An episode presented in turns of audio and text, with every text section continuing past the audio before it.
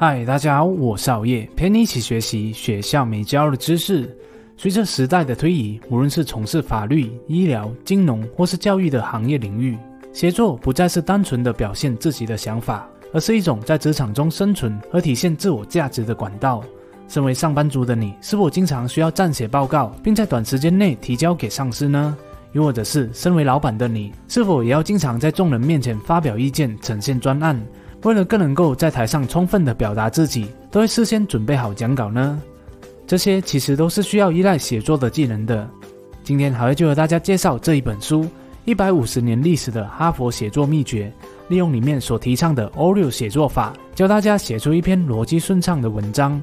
这本书的作者宋淑熙曾任职于广播电台、广告公司、报社、女性网站和出版社，拥有多年丰富的写作经验。目前是一名写作教练，并利用 O 六写作技巧，成功的提升许多学生的写作能力，在职场生涯中获得非凡的成就。哈佛大学曾向一千六百多位四十多岁的毕业生提出问题，探讨在他们就读哈佛的过程中，哪个课程对他们往后的职业生活最有帮助。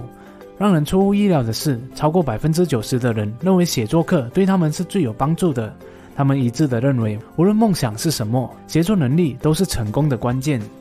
写作最终的目的就是将作者的想法透过文字明确地表达出来，并且说服读者。在写作的时候，这些原本出现在脑海中的模糊想法，都会由文字展露出来，因而显得更具体和精准。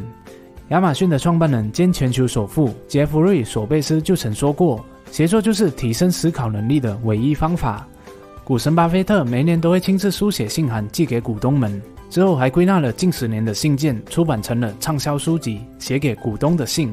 在这些信件里面，能够透过文字窥探巴菲特对于企业的治理模式以及价值投资的理念。另外，A B N B 的创办人布莱恩切斯基会在每周日晚上寄信给全体员工，分享他自己的想法。比如在疫情期间，旅游业受创，导致公司营业额大幅度下滑，因此被迫展开裁员计划。身为领导人的布莱恩决定写一封信件，与员工沟通和分享裁员的细节，让大家都知道他是怎样做出决策，并且将如何支持受影响的员工。由此可见，写作是经营企业的重要工具。领导者所做出的决定往往会影响员工和投资者，因此通过写作来说服团队是必要的。如果领导者能够有逻辑性的表达自己的意见和展望，在企业出现问题的时候，使用创意的解决方案，那就能够更有效的和员工和伙伴们沟通，减少不必要的误会了。了解了写作的重要性之后，现在我们就来看看书里面作者给大家提倡的使用写作公式 ——O 六写作法。O 六代表着写作的四个阶段，分别是 O opinion 提出意见，R reason 例举原因，E example 举例，以及 O opinion 强调意见。在这里，顾名思义，Oreo 就是大家所熟悉的黑色夹心饼，因此也可以把意见想象成两片黑色的饼干，而原因和真实例子就是饼干中间夹着的白色奶油。只要通过这四个阶段来写作，就能够有效地传递文章的重点，并且通过有力的原因和真实的例子来论证重点，说服读者。但在正式使用 Oreo 四个阶段来写作之前，需要先整理出自己想要透过文章所传达的想法。而这一个想法，也就是我们常说的中心思想，又或者是文章主题，这些都可以从目标、想法和价值主张来开始建立。目标指的就是目标读者，这篇文章主要能够让谁受益；想法就是想要对读者说的话和传达的意见；而价值主张就是这些意见能够给读者带来的价值是什么，并且能够如何改变读者的生活，或是解决什么样的问题。在确认了文章主题之后，接下来就可以开始进行写作的四个阶段了。第一个阶段，提出意见。这一个阶段是文章的开端，也就是决定读者是否会继续阅读文章的关键。因此，内容必须具备一定的吸引力，引起人们的好奇心，才能够让他人愿意花时间继续阅读。这边我们就可以使用 What 什么、Why 为什么以及 How 怎么做这一个逻辑三剑客。让意见变得充满吸引力和逻辑性了。比如说下面这一段话：你是否经常面对情绪低落，或是在工作中无法集中精神的问题呢？这里只要透过冥想这一个小习惯，就可以有效的帮助你解决这一个问题哦。经过三千多份的科学实验证实，冥想能够有效的降低负面情绪，同时也可以帮助提高专注能力。大家现在可以看到，我的 Why 就是针对读者的痛点开始，也就是经常情绪低落和工作无法专注的问题。然后我的 How 就是提出解决方法，也就是养成冥想的习惯。读者看到了这里，就会开始思考冥想和情绪之间有什么关联呢？这样就已经成功的引起了他们的好奇心，让他们继续阅读接下来的文章内容了。而接下来的 Why 也解释了为什么冥想可以解决读者的问题。因为这是经过大量科学实验证实的，明确的使用逻辑的三个元素作为文章的一个开场白后，接下来就是进入说服读者的重要步骤，那就是第二个阶段——举例原因。在写作的过程当中，所举例出来的原因和依据，其实就是利用逻辑思维来说服读者的一个工具。假设你看见一段这样的文字：冥想可以减少不良的情绪，降低忧郁症和焦虑的风险，因此大家应该学习冥想。这样的一段文字，对大多数的读者来说，并没有太多的阅读价值，因为不具备说服力。但如果在这一个地方加入一些和文章有关的资料，例如著名的实验、引用专家的话、官方的统计数据等等，就能够提高读者对文章的信任，从而继续阅读下去。这样做的目的是因为人的大脑更容易相信客观的数据，并且能够被权威说服。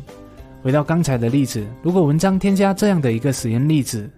英国诺丁汉特伦特大学的研究人员发现，冥想和抗忧郁症药物有着类似的治疗效果，两者都能够有效的治疗忧郁症。这时，整个文章的可信度就会大大的提升。因为诺丁汉特伦特大学就是属于一个教育界的权威，而实验的统计数据也是有依据的。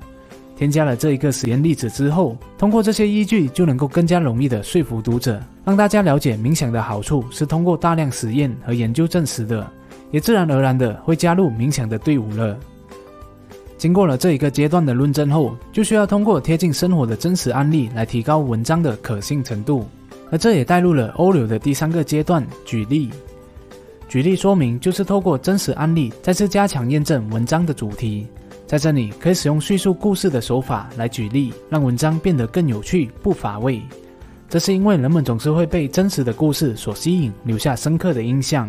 拿前面的例子来说好了，如果只是说冥想的各种好处，以及证明这些好处的科学实验数据和引用权威专家讲的话，这些虽然都是事实，但听起来都很乏味。如果这时候可以加入自己的亲身体验或是他人的真实案例的话，就可以大大的提升内容的可信度，让人跃跃欲试。就好像这样说：以前小叶是一个不会向家人朋友表达情绪，喜欢把心事收起来的人。因此，总是表现出闷闷不乐的样子。工作的时候也很容易分心，导致表现不佳，生活过得越来越不快乐。但是，自从养成了天天练习冥想的习惯后，身边的人就发现自己有很大的改变。渐渐的，会向周遭的朋友倾诉自己的想法和情感，展开沟通。同时，在工作中的专注力也得到了大大的提升，上司也表示赞赏。这样的一个故事，可以让读者看见小叶练习冥想前后的差距，更加提高了可信度，进而也增加了读者想要养成这一个习惯来改变现状的欲望。最后一个阶段，强调意见，在这一个阶段，主要就是再次强调文章的主题，产生前呼后应的作用。同时，你也可以提出一些方法来解决读者的问题和痛点。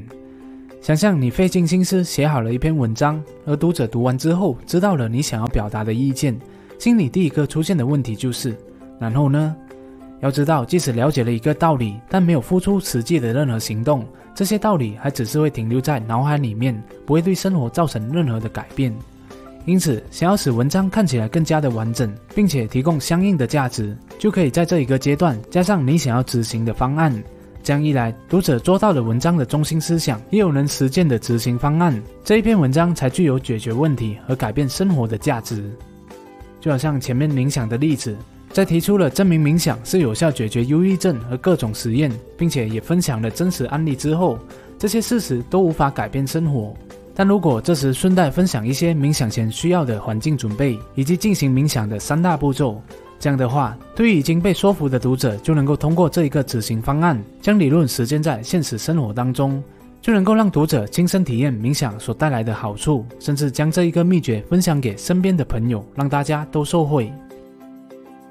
无论是在日常生活当中书写报告、求职的电子邮件、工作简报的演讲稿，甚至是与家人朋友的沟通简讯，都需要利用写作的这一项技能。这时 O 六写作技巧就可以派上用场。如果想要更深入的去探讨 O 六写作技巧，轻松驾驭文字，通过简单的文章表达自己，同时培养逻辑思维的能力，那就可以去参考这本书《一百五十年历史的哈佛写作课秘诀》。哦，对了，如果你们有注意观看这一个影片，就会发现这一部影片的内容其实就是利用 O 六写作技巧来组成的。大家可以在下面留言有关 O 六个别部分的影片时段，答对的朋友将可以获得好业的一份神秘爱心哦。好了，今天的说书影片就讲到这里了，希望可以给你带来启发。如果你喜欢好业的影片的话，就请你订阅好业的频道，点赞和分享，启发更多的人。如果不喜欢的话，那我再想想看怎样吧。哦，对了，也别忘了点击下方的小铃铛，以在影片更新时第一时间获取通知哦。我们下一集再见。